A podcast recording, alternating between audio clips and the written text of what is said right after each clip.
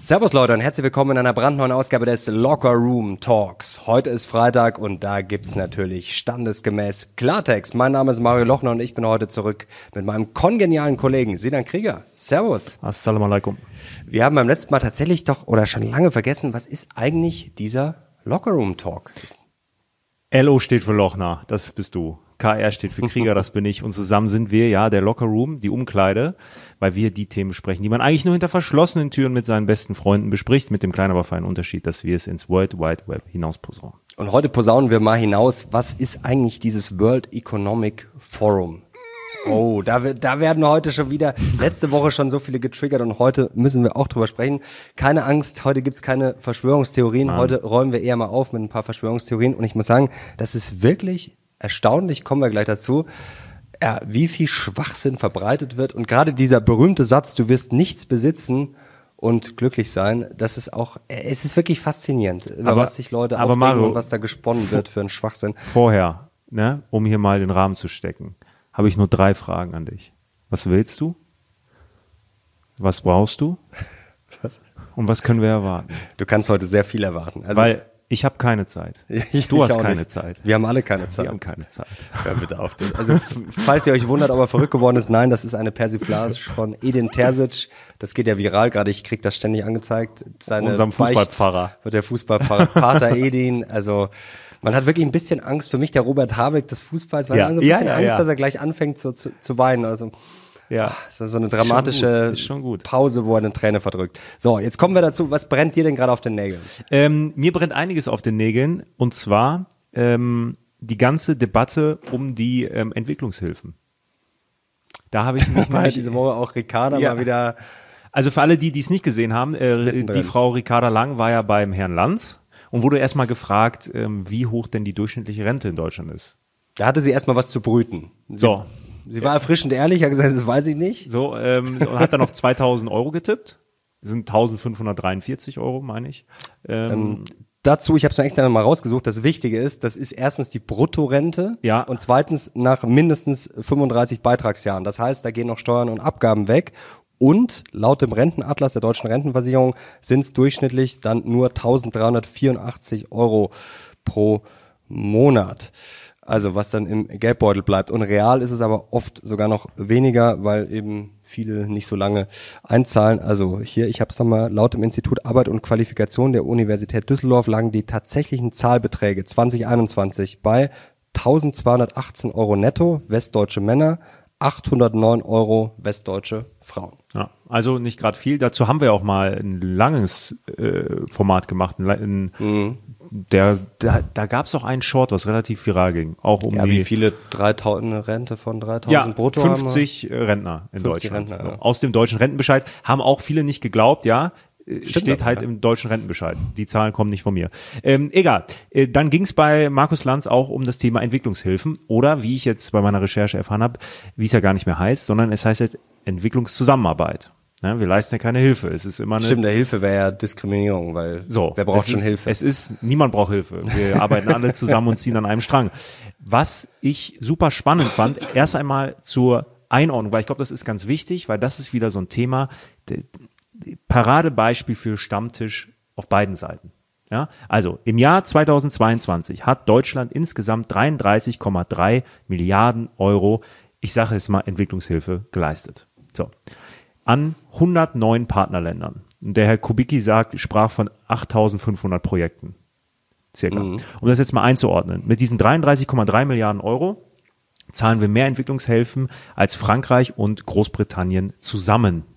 Schon mal sportlich. Jetzt gibt es, jetzt kann man sagen, oh, das ist aber viel zu viel. So, es ist aber ähm, nur leicht über der sogenannten ODA-Quote. Sagt ihr das was? Hm, nee. Also das ist ein, das ist ein Beschluss von allen OECD-Ländern, die besagt, dass 0,7 Prozent vom Bruttonationaleinkommen für Entwicklungshilfen abgegeben werden sollen. Und Deutschland liegt da jetzt äh, sogar, glaube ich, bisschen drüber, aber sie erfüllen nur die Quote. Mhm. So, jetzt kann man sagen, okay, das ist die Mindestvoraussetzung. Problem ist, wie viele Länder halten die Quote sonst ein? Äh, wahrscheinlich gar keine. Na, insgesamt fünf Länder. Na, immerhin. Fünf Länder von allen OECD-Ländern halten diese Quote ein, der Rest sagt einfach mal nein. Nochmal, Deutschland zahlt mehr Entwicklungshilfen als Frankreich und Großbritannien zusammen. Der G7-Schnitt liegt bei 13 Milliarden Euro. So, wir zahlen 33,3 Milliarden. So. Was dann natürlich jetzt kam, ähm, sind dann, äh, dass einige dieser Projekte genannt werden. Zum Beispiel 600.000 für Stärkung von Vielfalt und Toleranz in Indonesien. 500.000 Euro für ökofeministische Entwicklungsalternativen in Südafrika. Und ich habe es gegoogelt. Und Was, was, was heißt das überhaupt? Ökofeministische Ja. Entwicklungsalternativen? ökofeministische Entwicklungsalternativen und ich weiß es immer noch nicht. Es, es gibt keine wirkliche Definition dafür. Super finde ich auch das Projekt zur positiven Maskulinität in Ruanda. das also, ist mein Liebling. Ja. Naja, also es ist auch, wir wollen ja nicht im Stammtisch verfallen, ja, wir sind ja der Lockerroom Talk.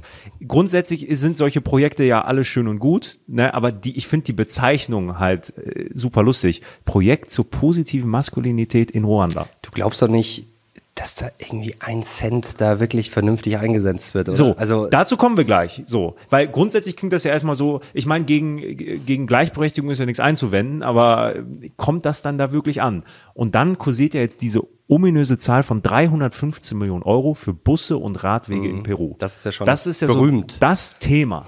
Und da habe ich mich da mal ein bisschen eingefuchst, was da denn wirklich hintersteckt. Und das Ministerium, das BMZ, das ist irgendwie das, Bundesmin das Bundesministerium für internationale Zusammenarbeit, bla bla bla, die haben sich jetzt, ähm, die mussten jetzt ein FAQ dazu machen. So, die haben einen eigenen FAQ nur dazu gemacht, weil das erste Mal diese Zahl ähm, kam raus von einer AfD-Abgeordneten. So, die hat das, ähm, ich glaube, die hat das sogar im Bundestag irgendwie vorgelesen und das wurde dann einfach so mal übernommen, wie das im Journalismus so üblich ist. Es heißt aber, dass diese Zahl gar nicht stimmt. Also es ist, es sind Gelder geflossen, es sind auch Zuschüsse geflossen. Ich werde euch den Link mal unten äh, dran äh, pinnen, dann könnt ihr das alles lesen. Es sind so ungefähr, ich glaube, es sind zweimal 20 Millionen Euro an Zuschüssen für Radwege und so geflossen. Und nochmal Kredite bewilligt worden in Höhe von 55 Millionen Euro. Das sind aber Kredite. Und da sagt das habe ich auch so. gelesen, genau, dass es Kredite seien, Und da sagt das BMZ, hey Leute, das sind Kredite, die werden zurückbezahlt. vielleicht. So. Hoffentlich. Und das ist jetzt der Punkt und dazu finde ich nichts. Es gibt keine Aussagen darüber, ob diese Kredite, die auch in der Vergangenheit schon gegeben wurden, wieder so die Ausfallquote ist. Es gibt keine Informationen. Also ich habe sie jetzt nicht gefunden. Und das finde ich ja mal spannend, weil sagen wir mal, diese 55 Millionen, die sind jetzt bewilligt und davon werden in Lima, ja, in der ähm, Hauptstadt, werden da jetzt äh, Radwege gebaut. So. Das kann man ja gut oder schlecht finden. So, aber die, die erste Frage wäre erstmal, werden diese Radwege tatsächlich So, gebaut? so. da, da müsste man ja schon mal anfangen. Und wie viel von den, und wenn sie gebaut werden, wie viel von den 55 Millionen stecken dann in den Radwegen oder in irgendwelchen Genau. Korrupten wie Taschen? werden diese Radwege benutzt? Wo werden die gebaut? Irgendwo am So. Also, äh, ADW oder? also wenn die Gelder der genauso verwendet werden wie bei deutschen Großbauten, dann gut Nacht. So, egal. Die Frage ist, was ist, wenn jetzt dann Peru sagt, ja, äh, wir haben das Geld aber nicht. Was, werden die Radwege wieder abgebaut? Wahrscheinlich nicht. Wahrscheinlich gestundet. Ja, ja, also äh, das, das, das, das finde ich halt krass irgendwie. Das, ich glaube, das ist wichtig, ne, dass man solche Zahlen wie diese 315 Millionen Euro nicht einfach so übernimmt.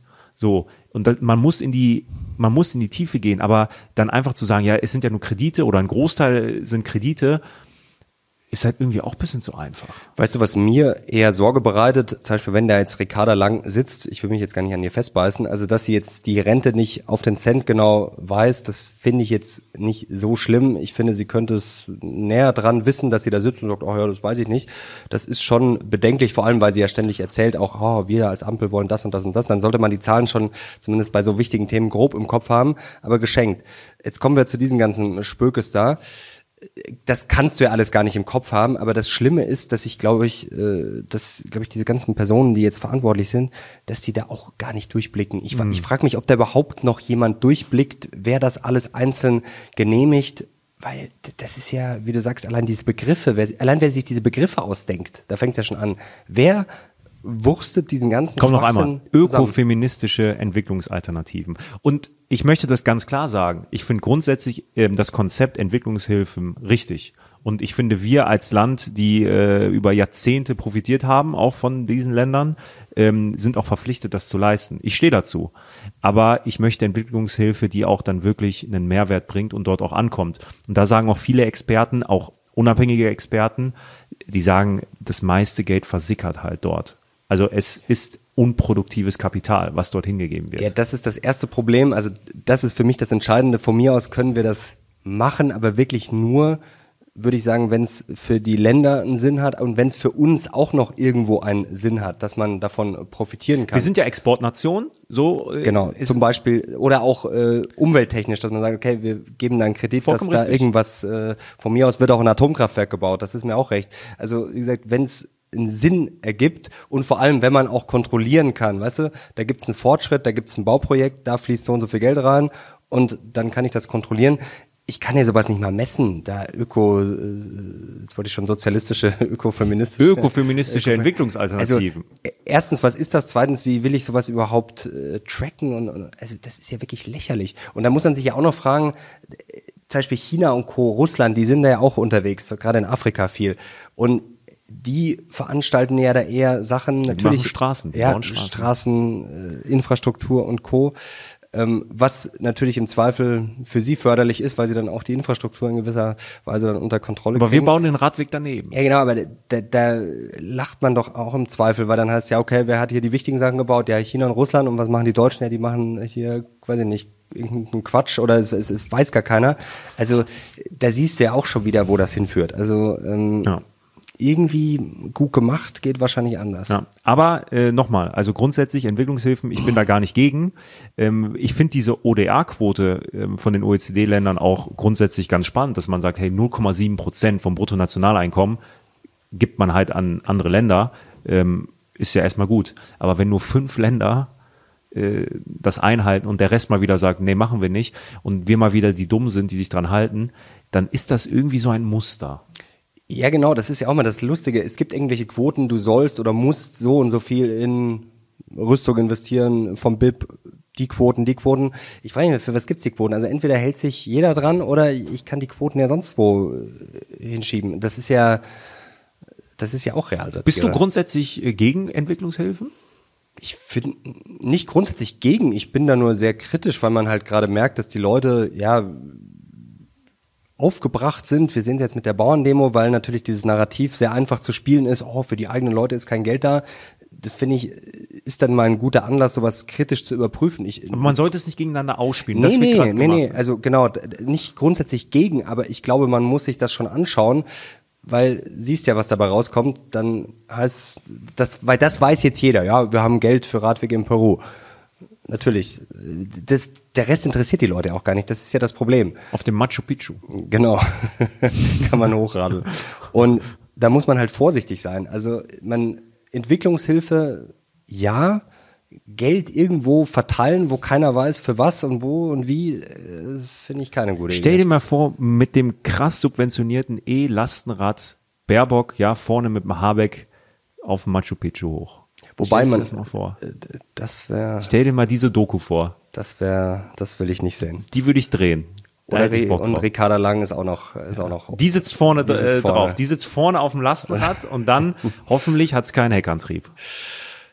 Das war, ja, ich lasse das jetzt mal so stehen. Ähm, was man aber schon natürlich kritisch hinterfragen muss, ich finde, das sind komplizierte Fragen, aber dass wir zum Beispiel Entwicklungshilfe an China leisten, man, da kann man auf jeden Fall Punkt. drüber diskutieren. Das BMZ widerspricht.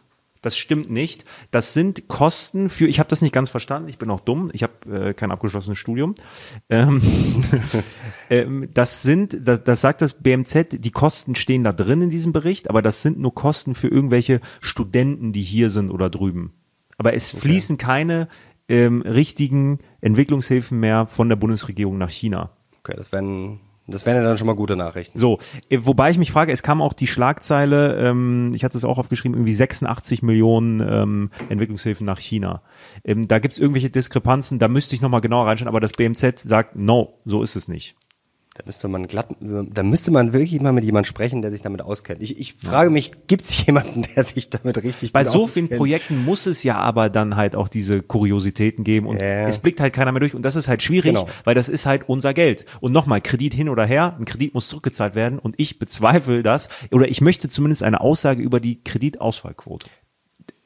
Das wäre interessant. Also das Problem ist, glaube ich, generell, was die Leute haben und worüber wir ja auch jede Woche diskutieren, das gerade schon gesagt, da blickt keiner mehr durch. Und das Gefühl hat man beim Staat, ja, es wird immer mehr und es gibt 100 Initiativen, immer mehr Behörden, Ministerien, Stabstellen, was weiß ich. Und ja, es blickt irgendwie keiner mehr durch. Also es ist äh, teilweise schon faszinierend. Deswegen Javier Millet, wow, was für ein Auftritt, Brandrede beim World Economic Forum. Nicht, in der Holzklasse geflogen. genau, der böse Raubtierkapitalist fliegt Linie und die guten Umweltschützer, die fliegen natürlich Privatjet. Es ist ja wirklich, also Schon es lustig. ist ja köstlich. Ne? Ja. Es, ist, auch Symbolpolitik, amüsant. aber es ist, es ist eine lustige Symbolpolitik. Ja, aber das kann man ja nicht negativ auslegen. nee. Also natürlich, es ist ja alles irgendwie ein Symbol. Klar, ist ja, ist ja auch wichtig, wie Politiker handeln, so wollen sie auch äh, wahrgenommen werden. Äh, fand ich auf jeden Fall eine gute Aktion. Was ich auch interessant fand, weil er wird ja gerade so als Monster hingestellt. Ich finde das auch interessant, wenn man auf Twitter liest, oh, Argentinien wird in drei Monaten in Schutt und Asche liegen.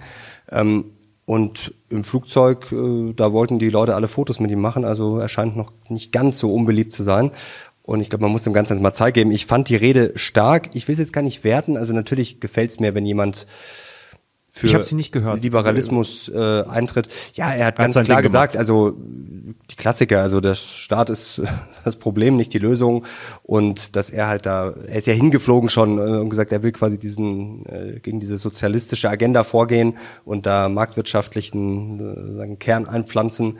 Und ich finde es erstaunlich, dass er, dass sie ihn überhaupt eingeladen haben, aber das ist zumindest auch schon mal ein ja, guter Punkt und auch wichtig. Also wir werden gleich drüber sprechen. Also ich äh, sehe da auch kritische Tendenzen, aber man muss immer Sachen ja trennen von, man kann Sachen verbessern und es ist die große Verschwörungstheorie. Also das äh, sind auch zwei Paar Schuhe. Aber Millet auf jeden Fall, äh, ja, jemand, der für die Freiheit eintritt, auch wenn das vielleicht manchmal übers Ziel hinausschießen mag, das ist ja äh, geschenkt. Trotzdem, ich äh, finde das auf jeden Fall wichtig, dass es auch solche Stimmen bei solchen Events gibt. Jetzt nehme ich mal mit nach Davos. Ich bin gespannt, was du Nein. Ich habe noch ganz kurz was anderes. Ah, ja, okay. Und zwar, ähm, ja, was wirklich interessant ist, wir arbeiten ja gerade viel an ja, Strukturen, wollen uns ja verbessern, auch privat. Und ich äh, habe mir jetzt drei so Schlagwörter aufgeschrieben. Also gerade wenn man so diese Journals macht und sich so ein bisschen die Woche vorbereitet, also Marathon, Sprint und Prepping. Also jetzt wird's denken, also ich bin jetzt wirklich Prepper geworden, dass man wirklich mehr in äh, Sachen denkt, dass man Sachen vorbereitet für die Woche. Zum Beispiel kann das jetzt ein LinkedIn-Post sein, dass man sagt, okay, am Freitag, heute ist Sonntag, Freitag brauche ich einen LinkedIn-Post zum Beispiel, Samstag, dass man ein bisschen mehr an Vorbereitungen arbeitet, dass man ein bisschen mehr aus dieser Hetze rauskommt, weil man kann gewisse Sachen gut vorbereiten und dass man sich dann auch organisiert hinsichtlich, was ist morgen wichtig, also was ist akut wichtig, was muss ich schnell machen und vor allem ganz wichtig, wir haben ja da hinten auch unsere Ziele stehen, was kann man jeden Tag machen oder regelmäßig, was jetzt natürlich nicht gleich den großen Impact hat, was aber auf die großen langfristigen Ziele einzahlt. Das ist, glaube ich, ganz, ganz wichtig und da, glaube ich, haben wir gerade dieses Jahr einen großen Fortschritt gemacht, dass man einfach ähm, sich ja, Meilensteine setzt, Ziele setzt und wirklich darauf jeden Tag in kleinen Schritten hinarbeitet. Das ist, glaube ich, wirklich sehr, sehr wichtig. Marathon, Sprint und Prepping. Prepping. Food Prep. Food Prep auch gut. Ne? Mache ich nicht. Naja, aber wir, ja, ab und zu. Gut, einkaufen ist ja auch Food Prepping in gewisser Weise. Food Prep ist einfach zu viel gekocht. Ja, das ist schon, ähm, nee, das wäre mir, glaube ich, zu dumm. Aber natürlich, dass man sich trotzdem ein bisschen Gedanken macht und nicht jeden Tag dasteht, oh, was esse ich jetzt? Klar, das kann natürlich auch helfen. Wollen wir nach Davos Ich will schauen? nach Davos. Übrigens, ähm, die ganze Ecke da, ne? Also Davos, also so in der Schweiz, eine unfassbar schöne Kulisse. Ich liebe das da. Ja, es ist super Ja, schön. es ist wirklich, also äh, ganz, ganz toll. Ich kann verstehen, dass sie sich immer da treffen. Weißt du, wann das Ganze gegründet wurde? Nee, ich bin ganz schlecht, äh, was Davos und ähm, WF angeht. 1971, Klaus Schwab, Ja. den kennt wahrscheinlich mittlerweile jeder. Das Interessante ist, es hieß damals noch European Management Conference. Okay. Und eigentlich ging es auch von Anfang an um Managementkonzepte. Es ging jetzt nicht um die große ja, Zusammenführung von Wirtschaft und Politik. Es wurde dann erst 1987 umbenannt in Weltwirtschaftsforum, WEF, World Economic Forum. Und erst seit 1994 nehmen auch Politiker teil. Und da, mh, vielleicht sind da die ersten Ursprünge, äh, dass man eben fürchtet, oh, da kommen die ganzen Mächtigen zusammen. Also alles, was mächtig ist, Unternehmer natürlich und dann die Politiker, die ganzen Strippenzieher. Interessant, also es finanziert sich über Mitgliedsbeiträge und öffentliche Zuschüsse und Ziel des Weltwirtschaftsforums ist nach eigenen Angaben den Zustand der Welt zu verbessern. Oh, da, da, da Das wollen wir auch. Ja, das wollen wir auch. Also das Schöne ist, äh, äh, das ist ja eigentlich auch so ein Blabla. Also allein daraus, das ist ja auch schon so ein Satz, wo quasi schon die ersten Theorien gestrickt werden. Das werden wir gleich sehen. Das ist wirklich Ich diese sehr, sehr Woche- amüsant. Ich, ich habe diese Woche mit zwei Leuten gesprochen, die da schon waren. Ja. Kennst du auch beide? Der, äh, der eine ist ähm, aus der Community. Das ist der Max, der hier auch Ah, schon ja, bei. äh, das sind sehr, sehr Ja. viele, auch sehr viele Journalisten. der war natürlich. dort, ich, ich sag das jetzt einfach, wenn, wenn er das schlecht fand, hat er Pech gehabt. Hat er Pech gehabt. Ähm, der war dort äh, in seiner Studienzeit früher Fahrer Ah, okay. für die ganzen Politiker etc. Und der hat mir auch gesagt, Sinan, äh, das ist halt einfach nur ein, eine gute Möglichkeit für die eher kleineren Staaten und Politiker, sich mal ungestört mit den größeren auseinanderzusetzen und zu unterhalten. Mehr ist das nicht. Und der andere, mit dem habe ich auch äh, gestern gesprochen, ähm, das ist unser Ex-Chef. ah, das So, war- der war äh, ganz früher da und der hat gesagt, er hat damals den äh, Jack Ma dort getroffen, als der noch eine kleine Nummer war. Also noch nicht verschwunden, verschwundene Bus war. Nee, aber in, und was er da ganz spannend fand, ähm, der Jack Ma hat ihm damals erzählt, er hat ähm, Rundführungen gemacht ähm, für Touristen in China und er hat gesagt, ich möchte nicht, dass ihr mich bezahlt, ich möchte, dass ihr mir Englisch beibringt. Also der hat es wirklich Ah. von ganz, ganz unten geschafft und der war damals auch dort als Unternehmer da. Und interessant, ja. Aber ähm, jetzt unser Ex-Chef hat dort auch keine Verschwörung mitgemacht. Vielleicht, vielleicht ist er auch Teil dieser Riesenverschwörung, aber das ist ja das, alleine schon, das, das Lächerliche ist ja alleine schon eine Verschwörung quasi in aller Weltöffentlichkeit, wo so viele Menschen und vor allem so viele Journalisten sind, muss man ja nur Bloomberg gucken, die übertragen da live. Also äh, das ist wirklich, das ist so hirnverbrannt. Und jetzt kommen wir natürlich zu einem Punkt, da müssen wir heute, glaube ich, drüber sprechen. Es gibt viele Dinge, die man kritisieren kann. Und das ist halt das Problem. Man nimmt jetzt zum Beispiel dieses World Economic Forum, wo sich natürlich mächtige, wichtige, reiche Leute treffen. Dass es natürlich mächtige, reiche Leute gibt mit Dreck am Stecken, ist natürlich völlig klar. Und dass es irgendwelche Verschwörungen auf der Welt gibt und dass das natürlich leichter ist, mit sehr, sehr viel Geld zu machen, ist, das ist natürlich auch klar.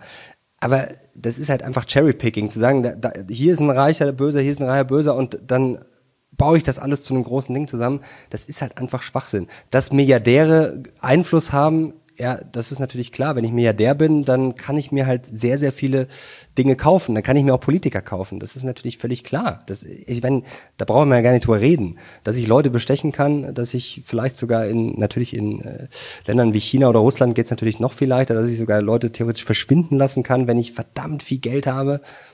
Geschenkt. Aber Und es soll sogar reiche Menschen mit Dreck am Stecken äh, geben, die sogar Politiker sind. Ja, das- Spitzenpolitiker.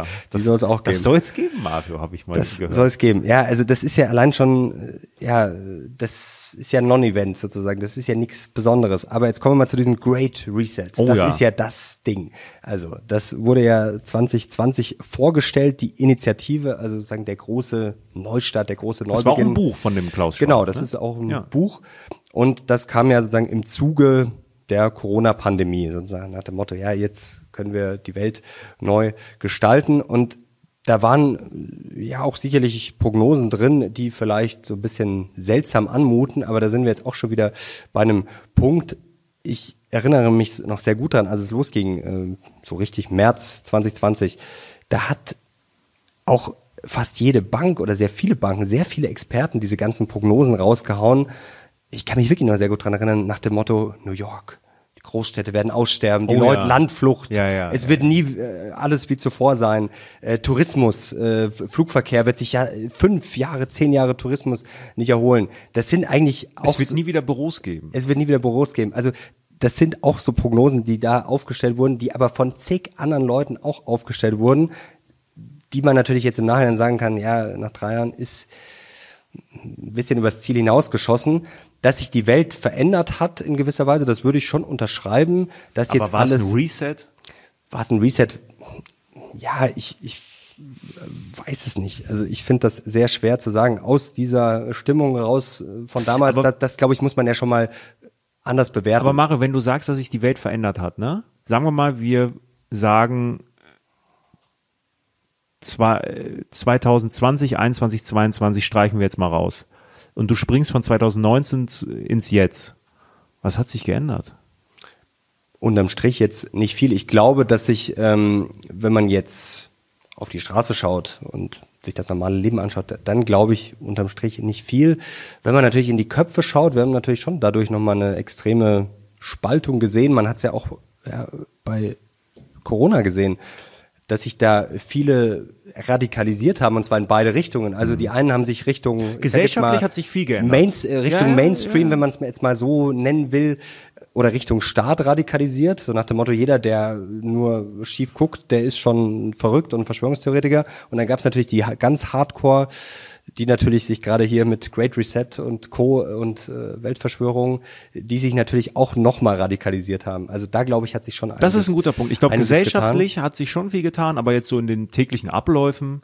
Aber was ich auch sagen muss, ich glaube, wir sind auch schon einige Schritte vorwärts gekommen. Das merken wir ja auch hier äh, mit dem Talk, mit YouTube seit, ich würde jetzt mal sagen, ja, eigentlich seit wir angefangen haben, so eineinhalb, zwei Jahre, dass sich die Diskussion schon wieder ein bisschen geöffnet hat. Also das war ja zwischenzeitlich so ein Grabenkampf und es haben sich halt doch einige Sachen gezeigt, dass vielleicht die Lockdowns doch ja zumindest diskutabel waren, dass es vielleicht einfach doch ganz gut ist, wenn wir über Sachen mal diskutieren und nicht sofort äh, bei allem Riegel vorgeschoben wird. Ich glaube, da haben schon einige gemerkt, okay, da haben wir vielleicht ein bisschen übers Ziel hinausgeschossen. Also ich glaube, da haben wir auch schon wieder eine Normalisierung, aber ich glaube trotzdem, dass da sicherlich einige Wunden geblieben sind und auch ja viel Frust und Misstrauen ist da glaube ich schon in den Köpfen geblieben. Jetzt kommen wir zurück ähm, hier mal zu den besten Verschwörungsmythen oh ja. und jetzt müssen wir auch mal schauen, wie da gearbeitet wird. Ich habe mir natürlich auch mal so gewisse Seiten YouTube-Kanäle angeschaut, die natürlich äh, ja Reichweite ziehen wollen und ich muss sagen, ich war ehrlich gesagt sehr enttäuscht, weil es sehr sehr billig ist. Also du siehst dann eine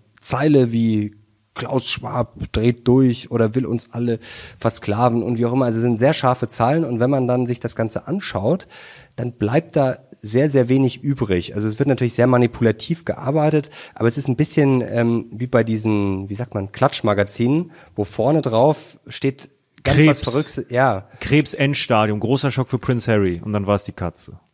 Ja, genau. wirklich so. Also das, das ist wirklich Clickbait oder was für ein Schock das Beste wirklich. Ja, hau mal raus jetzt, komm. Nee, noch ein schönes Beispiel, wie, wie da gearbeitet wird, weil das ist genauso wie hier. Ähm, habe ich bei der Journalismusausbildung damals gelernt, wirklich ein tolles Beispiel. Da ging es um Günter Jauch, das war eine von diesen, äh, von diesen, äh, ich, das sage ich nicht. Äh, Yellow Press. Genau, Yellow Press Magazin. Da stand drauf irgendwie Günter Jauch Ehekrise und dann wirklich so Wahnsinn, was eine Nachbarin jetzt verrät. Und dann war quasi diese Geschichte, das war nicht nur eine Geschichte, sondern die ganze, das ganze Blatt quasi aufgemacht, auf die Aussage von der Nachbarin, die hat einfach gesagt, Günther Jauch ist selten zu Hause. Und das war quasi die, daraus wird dann geschlossen, Günther Jauch ist selten zu Hause, was natürlich auch verwunderlich ist, wenn er äh, in Köln ist, regelmäßig und Werbe Millionär dreht, wow. Und daraus wird gemacht, wenn er selten zu Hause ist, dann ist, muss das ja zwangsläufig äh, schlecht für die Ehe sein. Vielleicht hat sie auch gesagt, ah, dafür ist ein anderer Mann sehr ja, häufig da. Ja.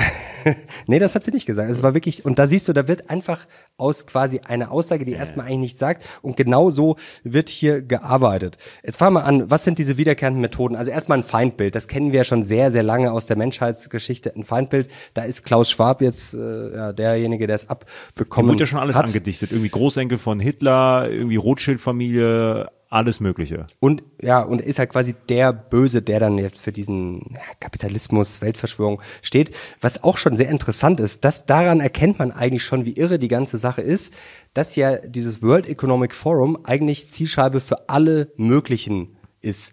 Also für die einen ist es der ultimative Turbokapitalismus, also für die linksextrem Irren, und für die anderen ist es dann der ultimative Sozialismus. Ja, ja. Also da siehst du ja auch schon, da sind wir ein bisschen bei dieser Hufeisentheorie, dass eigentlich die linken und rechten Irren, die treffen sich dann eigentlich auch wieder in, im Irrsinn irgendwo. Ja.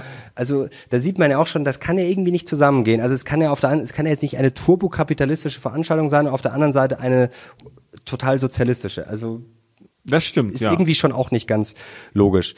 Und dann sind es eben so Sachen wie aus dem Zusammenhang reißen, dann einen größeren Kontext bauen und auch Zusammenhänge herstellen. Das finde ich auch mal sehr interessant. Wie zum Beispiel die äh, Günther Jauch ist nicht zu Hause, die Ehe läuft schlecht. Es werden einfach irgendwelche Aussagen genommen und dann wird da einfach was äh, dran gestrickt. Das ist wirklich faszinierend. Kommen wir mal zu diesem Satz, der ja sehr berühmt geworden ist. Du wirst nichts besitzen und wirst glücklich sein. Das liest man ja auf YouTube wirklich ständig und dass das jetzt hier auch, was in Deutschland läuft mit der Wirtschaft, alles gesteuert und alles Absicht und man soll ruiniert werden. Was dahinter steckt, das ist quasi aus einer Präsentation, die damals da auch Great Reset und Co. gezeigt wurde. Da geht es einfach um die Sharing Economy. Also da wird einer gezeigt, du wirst nichts besitzen, wirst trotzdem glücklich sein und es wird quasi noch per Drohne geliefert. Also geht es einfach um Sharing Economy. Du wirst nichts besitzen, ja, weil du quasi halt dir Sachen leist. Sharing Economy. Sie sind verfügbar, nur Sie sind verfügbar, genau. Sharing Economy ist ein so alter Hut. Also dieser Ausdruck ist auch nicht erst 2020 gekommen, den hat auch nicht Klaus Schwab erfunden.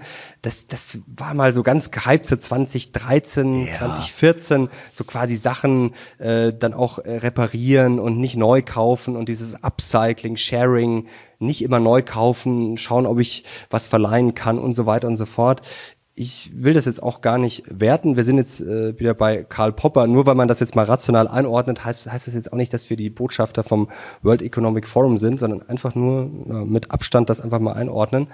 Und das ist halt im Endeffekt ein alter Hut. Und das ist dieses, daraus wird gemacht, du wirst nichts besitzen und wirst glücklich sein, dass man uns enteignen will. Ja, ist schon geil. Genau, also da, ja. und da merkst du ja, das ist einfach kompletter Irrsinn. Und ich glaube, dass die meisten Leute, die das nachplappern, die haben wahrscheinlich auch nur diesen Satz oder viele nur diesen Satz. Der Slogan ist halt, gut. Der Slogan ist gut, genau. Und dann wird das halt, und dann siehst du das halt in einem anderen Zusammenhang. Und dann plapperst du das halt ich nach. Ich besitze auch nichts, aber ich bin auch unglücklich. Ja, du bist unglücklich, das ist sehr schön. ähm, und dann waren da noch so Sachen, einfach Prognosen. Also wir werden Organe drucken. Ja, das kann man jetzt natürlich schrecklich finden, okay. Kannst du auch drin investieren. Aber, aber, aber das ist jetzt ja auch nichts, was äh, jetzt vom World Economic Forum erfunden wurde. Erstens ist das eine Prognose. Solche Prognosen stellen sehr viele auf. Also ich finde das. gibt das schon. Ja, es gibt äh, das auch schon, genau. Das, da gibt es auch Unternehmen, die daran arbeiten. C-Link, äh, Organovo, Visa Leisen. Genau, also das ist auch Wahnsinn, so nach dem Motto, oh, da werden Prognosen aufgestellt. Klaus Schwab sagt seine Meinung und gibt eine Prognose ab, wie die Welt 2030 aussehen könnte. Das, das, das muss, der muss eigentlich, das, das muss doch reichen, um in den Knast zu kommen, oder? Ja, ja. Das ist doch, das ist ja unfassbar. Ironie falls irgendwie das im Internet auftaucht. Man muss ja, das müssen wir auch immer dazu sagen, weil sonst wird das jetzt rausgeschnitten irgendwo und dann lande ich hier irgendwo in einer Telegram-Gruppe und ähm, mit, da muss man aufpassen, weil das kann man ja auch alles schön aus dem Zusammenhang äh, reißen. Dann äh, noch Prognosen äh, aus dieser Präsentation. Es wird einen globalen CO2-Preis geben. Ja, wow. Äh, wir werden zum Mars fliegen. Westliche Werte werden strapaziert worden sein bis zur Zerreißprobe.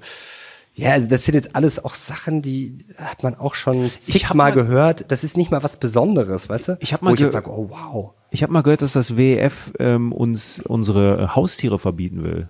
Das war meine Schlagzeile. Ja, ich habe nicht draufgeklickt. Aber ja, Autos verbieten ist ja auch, auch da geht's ja auch wieder um dieses Sharing Economy. Da wird immer dann äh, sowas draus gemacht und das ist halt alles ähm, ja. ja, ich glaube, es ist schwierig. so ein, guck mal, ich, das ist so ein grundsätzliches Ding und dazu gibt es ja auch wissenschaftliche Studien, ich habe jetzt keine mitgebracht, aber Menschen, die kritisieren, wirken erstmal immer intelligenter. Da gibt es Studien dazu, so, ja. Das ist das Ganz Wesen konkret. Äh, von Kritik. Das ist ja auch eine das ist ja auch eine Technik. Also es ist ja auch so, wenn jemand was erzählt, du bist in einem Raum und da ist einer, der sagt, nee, der hat eine Gegenposition, dann wirkt das erstmal intelligenter als jemand, der ja sagt. So, ja sagen ist ja auch schon physisch leichter als nein zu machen. Ja, hier muss ich Spannung halten. Ja, kann ich mich einfach fallen lassen. Das ist ja, das ist ja wirklich physiologisch schon. Sondern es wirkt erstmal schlau, wenn ich etwas kritisiere. Das ist, es geht aber bei den meisten Menschen wie in so eine trotzige Kindeshaltung über, dass einfach alles kritisiert wird. Und das ist beim WEF extremst zu merken und mich ermüdet diese ganze Thematik mittlerweile. Also, wenn jemand da ist, ich bin, ich bin mittlerweile schon in dieser anderen Anti-Haltung, dass ich sage, wenn einer das schon kritisiert, mag es auch zu Recht sein, dann habe ich aber trotzdem schon, schon so das Gefühl, okay, das ist ein Irrer. Das ist von mir auch nicht richtig. Aber wenn einer zu mir kommt und sagt, oh, das ja, WEF, das dann bin ich schon sofort, oh, nicht noch schon einer. Und vielleicht hat er aber einen richtigen Punkt. Das, das kann ja sein. Aber das, das, das bemerke ich bei mir. Ich bin wirklich müde von diesen ganzen WEF-Anti-Affen, sage ich jetzt mal. Was ja auch ein Problem ist, also das ist natürlich ein Problem, äh, Maurice Höfgen kann ich ja verraten, der wird vielleicht bald äh, zu Gast sein, könnte sein. Da haben wir auch drüber diskutiert. Das ist ja immer das Thema Vermögensteuer, Erbschaftssteuer. Muss, darf, kann ein Mensch 50 Milliarden besitzen. Und ein Problem ist natürlich, also von mir aus kann ein Mensch auch 500 Billionen besitzen, ist mir völlig egal. wir haben natürlich ein Problem bei der ganzen Sache. Das ist natürlich Machtkonzentration. Das ist natürlich klar. Wenn ich theoretisch immer mehr Menschen habe und bei Konzernen sieht man es ja auch, äh, siehst ja jetzt wenige große dominieren sehr, sehr viel, kaufen dann immer weiter zu. Also wenn die Welt im Endeffekt nur noch kontrolliert wird von Apple, Microsoft, Amazon, Nvidia und 20 äh, dann irgendwann vielleicht sogar Billionären, dann hast du natürlich schon eine ex extreme Machtkonzentration. Das Interessante ist aber auch wieder, also wenn ich so eine Machtkonzentration brechen will, dann müsste ich theoretisch ja sozialistische Elemente anwenden. Auf der anderen Seite sind aber die, die das World Economic Forum, viele, die das kritisieren, die sehen darin ja auch Sozialismus. Aber eigentlich wäre es ja gerade, man bräuchte ja gerade sozialistische Elemente, um sozusagen diese Machtkonzentration zu zerstören. Also da sieht man, das ist ein, einfach sehr, sehr kompliziert alles. Und ich finde es natürlich auch bedenklich, dass man da schon eine Tendenz erkennt zu immer mehr Staat und da treffen sich viele kluge Leute und das ist natürlich ein Denkfehler. Aus meiner Sicht auch, ich kenne ja auch solche Konferenzen, in München gibt es ja zum Beispiel den DLD und Co. Das ist interessant, da treffen sich sehr viele kluge Leute, dann auch noch äh, Branchen und äh, Disziplin, äh, disziplinübergreifend und das ist, glaube ich, ein Denkfehler. Ich stecke viele kluge Leute zusammen und dann muss da was Kluges dabei rauskommen. Weil auch wenn kluge Leute sich was überlegen, im Zweifel immer mehr Eingriffe, immer mehr Staat. Ich bin auch kein Fan davon. Also ich glaube, dann Millet hinzuschicken und da mal ausgeglichener ein bisschen zu sein, das ist sehr, sehr wichtig. Also das kritisiere ich auch. Also natürlich eine Machtkonzentration ist du linke Socke, du. Ja, was heißt, das ist jetzt für mich gar nicht links, Nein. das ist ja liberal sogar, weil das Problem ist ja, wenn ich, wenn ich äh, zu hohe Machtkonzentration habe, dann habe ich ja auch keinen Markt mehr irgendwann. Ja. Weil dann habe ich ja, also das muss man auf jeden Fall kritisieren, aber jetzt kommen wir mal nochmal, das habe ich jetzt hier äh, wirklich von ja, so einer Seite, die äh, ganz äh, besessen ist von Klaus Schwab. Zum Beispiel so ein Vorwurf, Klaus Schwab lehnt die traditionelle Form der Marktwirtschaft ab. Aussage es geht einfach um Stakeholder-Kapitalismus. Also das ist ja auch so ein Schlagwort, was äh, Great Reset oft vorkommt, was er aber auch schon, das ist das Interessante, das hat er schon vor langer Zeit geprägt. Hier im Jahre 1971, sehr interessant, Klaus Schwab, veröffentlichte er das Buch Moderne Unternehmensführung 1971 im Maschinenbau äh, in dem er erklärt, dass Unternehmen, um langfristig erfolgreich zu sein, nicht nur die Interessen der Aktionäre, sondern aller Interessenten, die sogenannten Stakeholder, bedienen müssten. Was sind Stakeholder? Die habe ich natürlich intern, Alles mögliche. Mitarbeiter. ja, genau. Intern, auch Aktionäre sind Stakeholder, Presse. Shareholder natürlich äh, klassischerweise, aber auch Stakeholder. Und äh, extern ist es halt zum Beispiel Staat, Alles die. Umwelt ist so gesehen ja. Stakeholder, äh, Lieferanten, Kunden. Und da sind wir jetzt ja auch schon bei einem Punkt. Also, wenn mir meine Kunden und die Umwelt nicht komplett scheißegal sind und die Und Lieferanten meine Mitarbeiter. Genau, dann lehne ich, dann lehne ich äh, die traditionelle Form der Marktwirtschaft ab. Ja. Ja, okay. Also das ist ja auch immer so eine Logik. Also ich glaube, wir können uns als Marktwirtschaftler durch und durch äh, aus Fleisch und Blut bezeichnen. Trotzdem überlege ich mir ja, wie gehe ich mit Mitarbeitern, Kunden, Lieferanten oder sonst jemandem um. Also ich sage ja nicht so, den misshandle ich und den nutze ich aus bis zum letzten geht nicht mehr, weil wir müssen ja irgendwie unsere KPIs hochtreiben und wir müssen noch irgendwie 10 Euro mehr verdienen. Das ist doch, also das sind auch so wirklich Geschichten aus dem Paulaner Garten. Kannst halt machen, einmal. Ja, also das meine ich, aber das, das ist ja auch ein alter Hut. Stakeholder-Kapitalismus, Stakeholder-Anschauung, das habe ich sogar im BWL-Studium gelernt. Ich würde mal sagen, also Wow. neun- 1971 haben wir beide noch nicht gelebt, aber das ist ja jetzt, das ist ja Usus, dass du deine Stakeholder ja, Das, meine, zufriedenstellst. also das habe ich in, in BWL schon sehr viele andere auch gelernt und auch schon lange davor. Das meine ich. Und jedes das ist Unternehmen- jetzt die, das ist jetzt die Weltverschwörung und die sozialistische Machtergreifung. Ja. Stakeholder-Kapitalismus. HR ist böse. Ja, also gut. Dann auch sowas wie ganze Branchen äh, werden verschwinden. Klaus Schwab sagt auch voraus, dass große Teile, genau, das ist es, der Tourismus- oder Gastronomiebranche nicht wieder aufstehen könnten. So. Gut, das war natürlich damals auch aus dieser Pandemie heraus. Klar, kann man jetzt sagen, war eine Fehlprognose, war, ein, war eine Schwachsinnsprognose, aber ich weiß jetzt nicht, wo da auch die böse Absicht dahinter ist. Oder auch zum Beispiel, dass es kleine Unternehmen größer, äh, schwerer haben werden als größere. Da wird dann draus gemacht sowas wie, ja, äh, er lehnt den Mittelstand ab und sowas. Also da sind wir nämlich bei, bei dieser Herangehensweise. Du, du nimmst irgendwelche Aussagen, die eigentlich nichts aussagen. Also wenn ich zum Beispiel sage, kleine Unternehmen haben es schwieriger als große. ja, das ist eine Aussage, die ist pauschal auch nicht richtig äh, wahrscheinlich, aber gut, kann man so sehen. Naja, Aber daraus, weißt du, stricke ich dann nach dem Motto, ach, dem ist der Mittelstand scheißegal oder der will den Mittelstand abschaffen. Und da siehst du, so wird eigentlich immer gearbeitet. Es wird irgendeine pauschale Aussage, eine relativ unspektakuläre genommen. Oder ich bin für Stakeholder-Kapitalismus und finde es vielleicht gut, dass ein Unternehmen nicht komplett zu 100% rücksichtslos vorgeht. Und dann wird daraus gemacht, ich lehne die Marktwirtschaft ab. und das Branchenverschwinden, das gehört zur Menschheitsgeschichte. Genau. Also Sklavenhandel gibt's auch nicht mehr. Das war früher auch eine phosphorierende Branche.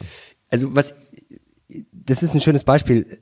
Ich glaube auch, dass es natürlich schon für, jetzt muss ich aufpassen, wie ich es formuliere, ich sage jetzt mal, für schlichtere Menschen ist der Wandel, glaube ich, etwas bedrohlicheres als für, Der Wandel ist erstmal für jeden Menschen etwas Bedrohliches. ja, so, so, so, was heißt bedrohlich? Vielleicht, so ähm, sind wir Menschen. Er macht uns vielleicht nervös. Kein Mensch von Natur aus liebt den Wandel. das stimmt, So, da hast du recht. aber wenn ich, ich sag mal, eher schlichter bin oder ängstlicher bin, dann ist es für mich halt noch dann lehne ich ihn grundsätzlich ab. Dann denke ich nicht mal drüber nach, sondern dann ja, ist es es grundsätzlich bleibt so, schlecht. wie es ist. Genau. Auch der Sklavenhandel. Selbst wenn alles dafür sprechen würde, es So. könnte besser werden, nee, du glaube ich nicht. Ja, genau, Oder es das, gab das doch mal ist das Problem. Ähm, diese, gab, das war doch früher auch mal so eine Riesenbranche, irgendwie der Waltran oder so, vom, von, von Der was? Wal. ja, Mehrzahl von Wal sind, ist Wähle? Wa- Wale. Wale, Wale. Wale, Wähle, Wale. Im, früher, äh, man, man hat doch den Tran für die Kerzen genommen, oder Ach nicht? so, Ich boah. glaube, ich glaub, das war auch mal eine Riesenbranche. G- Gibt's jetzt auch kaum noch. Ja, ich glaube, ich weiß ungefähr, was du meinst, aber ich bin da jetzt nicht. Es gibt halt Zweige, die halt irgendwann drin. äh, ja, genau. Und kleiner werden. das ist auch wieder so ein schöner Punkt, weißt du, das ist so typisch auch, Lederindustrie. stimmt, ja. Äh, typisch, ich nenne es jetzt mal Crash-Prophet, Verschwörungstheoretiker, generell Miesepeter, alles schlechte Redner. Es ist immer schlecht. Also, ja. wenn Branchen verschwinden, also wenn Klaus Schwab sagt, es verschwindet eine Branche, dann ist es schlecht, dann ist es eine Frechheit. Wenn Banken gerettet werden, dann ist es auch eine Frechheit. Dann, dann müsste man die Pleite gehen lassen, weil dann bräuchten wir Marktwirtschaft und dann brauchen wir eine Bereinigung. Also das ist ein sehr schönes Phänomen, genau bei den Zinsen. Wenn die Zinsen im Keller sind, Frechheit, alle werden enteignet. Wenn die Zinsen steigen, Katastrophe, dann geht Italien pleite, was jetzt auch nicht passiert ist. Und dann gehen auch wieder ein paar Unternehmen pleite. Also du merkst halt relativ einfach, egal was ist, es ist immer Katastrophe, es ist immer schlecht und es steckt immer eine böse Absicht Ja. dahinter. Und es gibt halt eine Zielgruppe, die wollen das hören. Die wollen das einfach hören. Die wollen hören, es ist alles schlecht. Trotzige Die Leute Kinder. wollen dich, gerade die Mächtigen, die Eliten wollen dich fertig machen, die wollen dich packen. Und ja, das ist natürlich schwierig. Das heißt aber, wie gesagt, nicht, dass man das jetzt alles unkritisch sehen soll. Natürlich gibt's sau viel Probleme und wir müssen uns natürlich schon kritisch mit diesem ganzen Ding auseinandersetzen, wenn sich natürlich sehr viele mächtige Leute treffen und dieser Elitarismus, wie man das ja nennt, der ist natürlich schon irgendwie befremdlich, wenn natürlich sehr mächtige, kluge Leute meinen, sie wüssten es besser. Das ist natürlich schon auch irgendwo eine, Aber die dürfen sich doch treffen. natürlich, klar, eine, was heißt Gefahr? Wir treffen uns jede Woche. Das ist, das ist nee, gefährlich. Ich genau. Aber es ist ja auch nicht verboten, weißt du? Ja. Also Ja. es ist halt, äh, die dürfen ja auch ihre Meinung äußern. Wenn jetzt reiche Menschen meinen oder Mächtige, sie treffen sich und wissen, wie sie die Welt verbessern können, ja, dann ist es ihr gutes Recht. Weißt du, ich finde ich find diese ganzen Konferenzen, wenn es jetzt G7 ist, WEF, äh, ich werde dieses Bild nie vergessen. Kennst du das? Das ist so ein Kurzvideo, Pariser Klimaabkommen 2015, als dann auf der äh, Endveranstaltung dann da alle so klatschen standen und gesagt haben, hey, ja, so, toll. Und für mich ist jede Konferenz genauso. Am Ende wird ein tolles Statement gemacht, ja, super, alle am Klatschen, am Ende passiert nichts.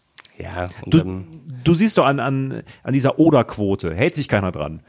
Irgendwelche CO2-Quoten, es hält sich keiner dran. Die, die halten sich einfach nicht dran, weil dann, das ist, das ist ja im, jetzt im ganz Großen, das ist ja ähm, in der Businesswelt nichts anderes, weißt du? Dann werden da teure Seminare gemacht für die Top-Manager, C-Level oder, so, oder sonst was. Eine Woche irgendwo treffen, äh, frei fressen, ähm, irgend noch irgendwelche, ich wollte sagen, ins Bordell gehen, alles super, super klasse. ist ja immer ausverkauft, So. äh, die ganzen ja. Escorts. Und jetzt, boah, ich in bin so Davos. inspiriert, danke für den Input. Und dann sind da super schlaue Berater. Und jetzt gehen wir rein ins Unternehmen und jetzt ändern wir alles. Nach zwei Wochen Wochen ist alles wieder, alles wieder beim Alten. Da wird Kaffee getrunken und es ist alles wieder. So, der, der Alter kommt dazwischen. Das ist bei diesen großen Konferenzen so und das ist auch im Kleinen so. Und das kann jeder, der in einem Unternehmen gearbeitet hat und mal auf so einem Seminarwoche war, jeder kann das bezeugen. Ich habe noch nie, noch nie erlebt, und ich war bei einigen dabei, dass es danach auch wirklich mal langfristig umgesetzt wurde. Habe ich noch nie erlebt. Das stimmt, das ist schon ja, anstrengend. Also das Thema äh, ja, Machtkonzentration, das ist aber sehr komplex. Also ich glaube, das betrifft auch sehr viele andere Sachen. Ja, ich glaube, wir brauchen, ich, äh, das wollte ich eigentlich letzte Woche noch sagen, ähm, ich finde den Begriff sehr schön, demokratischer Populismus. Weil ich glaube, es ist sehr gefährlich, auch in diesen Zeiten, wenn jedem immer Populismus vorgeworfen wird. Das fand ich bei Aiwanger zum Beispiel sympathisch, dass er das gar nicht so abgelehnt hat, weil Populismus ist ja negativ konnotiert. Aber ich glaube, wir brauchen vernünftige Politiker. Ich würde auch Millet als Populisten bezeichnen, aber nicht negativ gemeint, sondern weil er einfach sagt, Dinge sagt, die populär sind, die einfach sind, die ankommen, die Leute verstehen, der Leute mitnehmen kann. Und ich glaube, wir brauchen viel mehr Politiker. Wir brauchen nicht diese Politiker, die ständig auf den Finger zeigen und sagen, Populist, Populist, falsches Wort, falsches Wort, das darf man nicht sagen, das darf man nicht sagen die brauchen wir nicht noch mehr. Da haben wir schon mehr als genug. Wir brauchen einfach Leute, die sich hinstellen. Da muss ich widersprechen. Und Klartext sprechen. Ich finde, wir brauchen mehr ökofeministische Entwicklungsalternativen. Ja, das unbedingt. Weil du musst ja die Leute mitnehmen. Und da sind wir wieder bei dem Thema, es ist ganz einfach narrative Storytelling. Es ist alles es baut eigentlich alles immer darauf auf, auch Verschwörungstheorien. Eigentlich ist das das einfachste Business der Welt. Also wenn es hier nicht mehr läuft, machen wir das, weil das ist eigentlich super einfach. Das ist im Endeffekt wie ein Krimi zu schreiben, nur dass es noch viel einfacher ist, weil ich muss mir nur auf sämtlichen Wikipedia-Seiten irgendwelche Sachen, irgendwelche Verlinkungen. Oh, und guck mal, hier ist ein Bild, da waren die vor 30 Jahren zusammen hier in Davos und hier waren die. Das ist im Endeffekt ein bisschen wie Krimi schreiben, nur dass du halt den Leuten das dann verkaufst, oh, ich habe jetzt hier was aufgedeckt, dann dichtest du was dazu und also Wollen eigentlich sind so Verschwörungserzählungen super einfach. Warum machen wir nicht ähm, ein Twitter Account, so ein Verschwörungsaccount? Niemand weiß, dass wir das sind, aber wir hauen das einfach raus. Warum machen wir das nicht? So als Versuch und wir hauen die ersten Thesen raus, weil ich habe da Spaß dran. Ich finde Verschwörungstheorien cool. Mach das mal. Eigentlich können wir das doch mal machen. Ja, das, das, äh, das übertrage ich dir als Projekt. Ja, Fang da, mal an und dann, wenn es läuft, mache ich vielleicht mit. Darf ich? Ja, von mir aus. Ich meine, du bist natürlich nicht werbefreundlich, das ist das Problem. Du müsstest dann ein eigenes Produkt machen. Du müsstest so einen irren Newsletter, Newsletter haben oder so. ja. ja, die würden wahrscheinlich auch zahlen. Ich glaube, ich glaub, das geht richtig ab. Das ist wahrscheinlich das beste Geschäftsmodell der Welt. Die Frage ist halt nur, ob man das machen will. Also ich äh, hätte keine Lust drauf, vor allem ich habe auch keine Lust auf diese Zielgruppe, muss ich sagen, weil Licarda äh, Rang werde ich den Account. Licarda Rang ist ein sehr schöner. So, und dann werde ich da richtig krassen Mist raushauen. Und das fehlt uns, glaube ich, einfach gerade, dass wir vernünftige Politiker haben, die eine ja, Geschichte erzählen, die die Leute mitreißt, was Positives, aber auch natürlich einfach und nicht kompliziert und oh, Vorsicht, sondern einfach einer, der auf den Tisch haut und sagt, Leute, da geht's lang, da wollen wir hin und das, da fehlt's halt momentan leider hinten und vorne aus meiner Sicht. Jetzt wollte ich noch was Spannendes sagen. Jetzt pass mal auf. Ich habe mir noch was Spannendes aufgeschrieben. Wo steht das? Ah ja, das ist noch ein spannender Gedanke äh, zu dem AfD-Thema, was wir letzte Woche hatten. Denn da sieht man ja auch immer sehr schön in den Kommentaren, äh, da wird auch immer sehr, äh, nennen wir es mal, einfach gedacht also da gibt's ja so viele Dimensionen. Äh, man weiß ja natürlich mittlerweile, äh, ja, ich will nicht sagen, man kann nicht äh, mehr genau sagen, wem man glauben kann, aber natürlich gibt's sehr viele verschiedene Interessen und wenn man jetzt nicht selber dabei war, hat man natürlich nie eine Garantie, dass was da gesagt wurde und was äh, natürlich die gibt's so gesehen nicht, wenn ich jetzt nicht selber vor Ort dabei war, das ist klar. Aber sehr interessant, es wird ja dann immer kommentiert. Den besten Kommentar fand ich, ja, das mit der AfD ist doch völlig egal. Wenn die gefährlich wären, wir leben doch in einem Rechtsstaat zum Beispiel. So, wo ich mir denke, so, oh wow. Also einen Rechtsstaat kann man umbauen. Also teilweise macht man sich wirklich Sorgen. So das Motto, ja, kann doch nichts passieren. Also wenn die gefährlich sind, wir leben doch in einem Rechtsstaat. Was, was soll da, was soll da schiefgehen? Oh. Also es ist schön, dass Leute noch äh, Vertrauen in den Staat haben und so, das ist ja gut, aber das ist natürlich sehr naiv. Oder auch ähm, so dann die Logik, ja, also wenn, ihr glaubt doch nicht, wenn das, ähm, wenn das jetzt so schlimm gewesen wäre, dass sich die da hätten erwischen lassen und so. Da ist mir ein interessanter Gedanke gekommen. theoretisch, nur mal ein Gedankenexperiment, was wäre denn, wenn das Absicht gewesen wäre, dass man das mitbekommt? Weißt du, dass du das quasi leakst sozusagen, dass das dann natürlich nachher so wirkt wie, oh, wir wurden beobachtet, aber dass man vielleicht wollte, dass man beobachtet wird. Mir ist da äh, Biedermeier und die Brandstifter eingefallen. Das ist ein äh, altes äh, Buch oder älteres Buch von Max Frisch, ganz einfach zusammengefasst, also sagt eigentlich schon der Name, Biedermeier und die Brandstifter. Es ist der Haarwasserfabrikant Biedermann ähm, und der äh, ja, hat die Brandstifter vor der Tür äh, stehen und es ist eigentlich völlig klar, was die wollen. Also die wollen äh, die Bude anzünden. Mhm. Und es ist quasi so offensichtlich, dass der halt einfach das nicht glaubt. Also denkt er, das gibt's ja nicht. Also verstecke dich im hellen Licht, sagt ja. man ja auch gerne.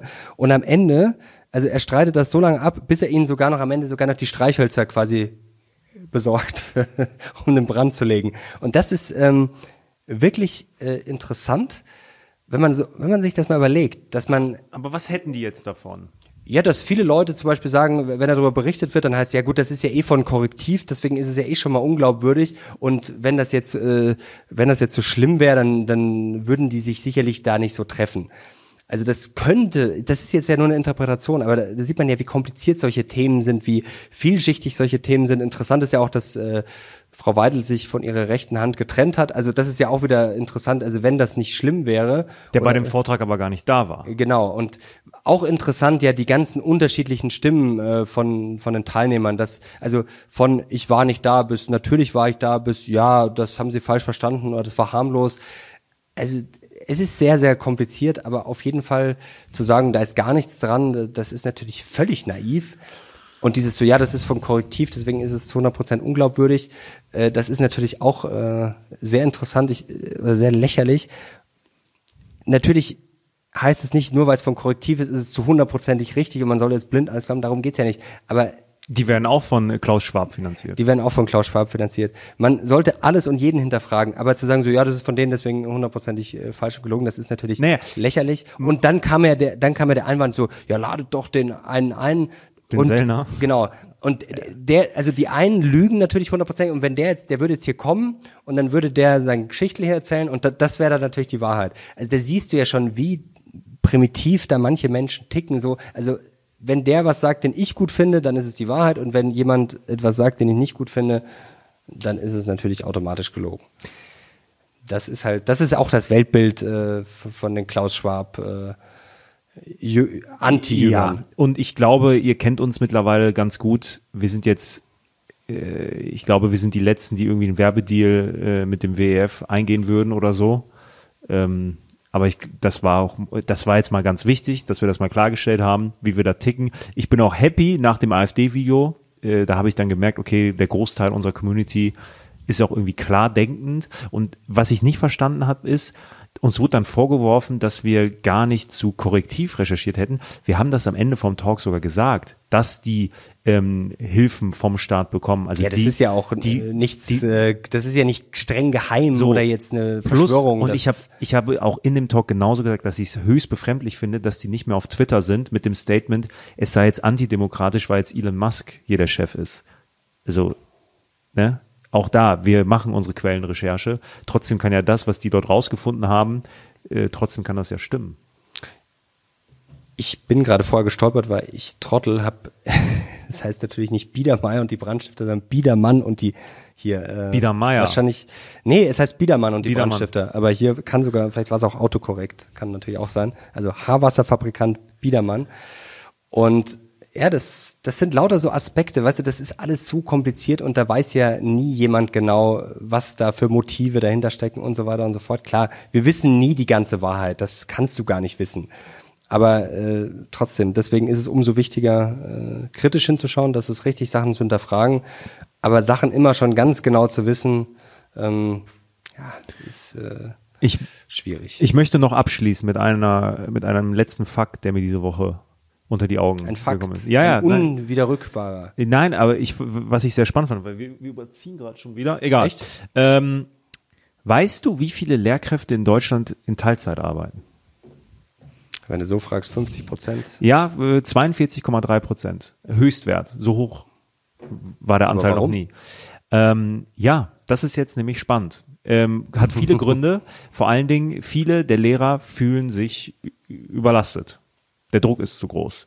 Und mein erster Impuls, als ich das äh, gelesen habe, bin ich ganz ehrlich, dachte ich mir, mein Gott, jetzt hauen sie wieder rum. Weil, weil die ganze Bundesrepublik schreit ja nach Lehrern. Lehrermangel ist ja Unwort des Jahres fast.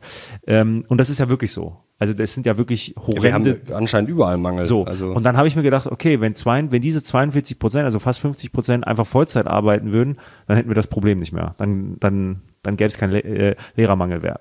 Aber es gab eine Auswertung äh, vom deutschen Schulbarometer, eine Umfrage etc., warum die denn unzufrieden sind und alles.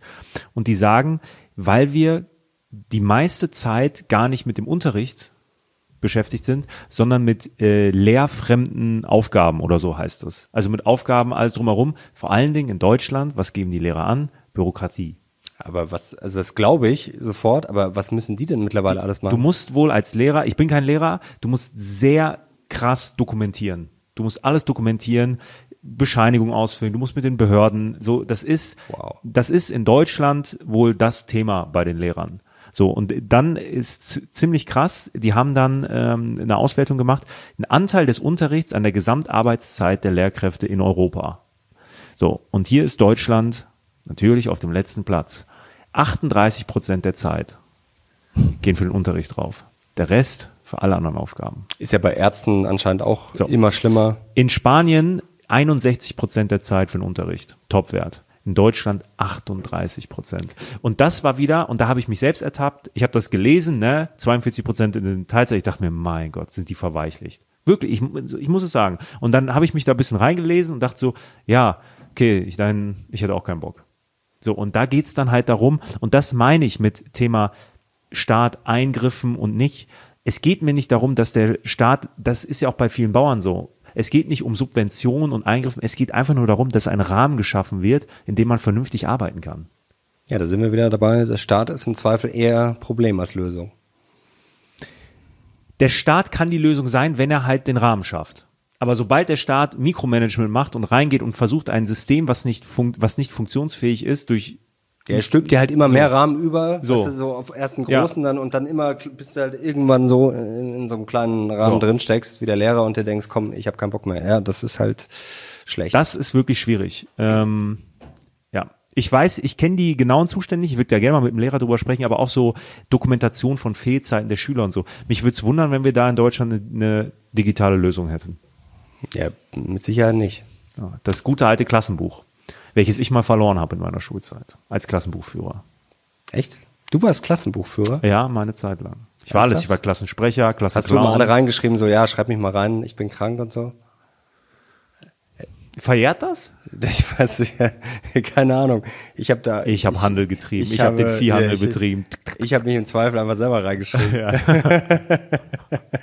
das hat eigentlich immer relativ das gut gute funktioniert. alte Klassenbuch. Das gute alte Klassenbuch. Gut, dann haben wir, glaube ich, heute, hoffe ich mal, ein bisschen Licht ins Dunkel gebracht.